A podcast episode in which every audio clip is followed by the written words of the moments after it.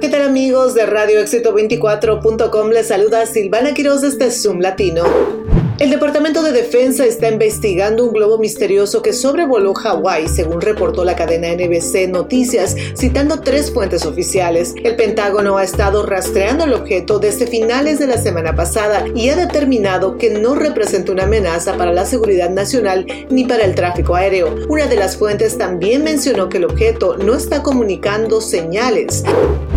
No se sabe si se trata de un globo meteorológico u otro tipo de objeto, pero se podría derribar si se acerca a la Tierra. Las fuentes informaron que el objeto parece carecer de capacidad de maniobra y se dirige lentamente hacia México. Sin embargo, se ha aclarado que no se cree que el globo provenga de China.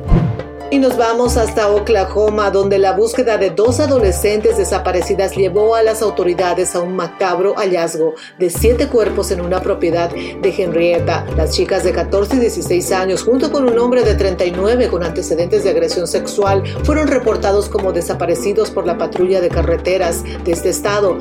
Los funcionarios aún están trabajando para confirmar la identidad de las siete víctimas que encontraron. El sheriff del condado de este lugar, Eddie Rice, calificó el descubrimiento como uno de los peores incidentes que ha visto hasta el momento.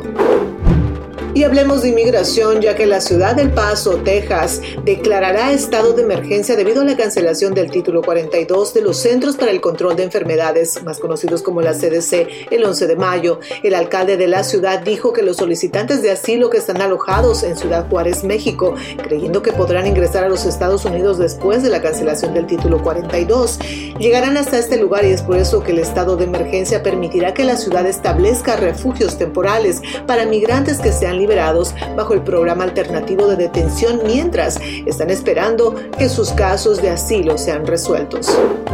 Y esta fue la información del momento gracias a zoomlatino.com. Soy Silvana Quiroz y los invito a continuar en sintonía de radioéxito24.com. Hasta la próxima.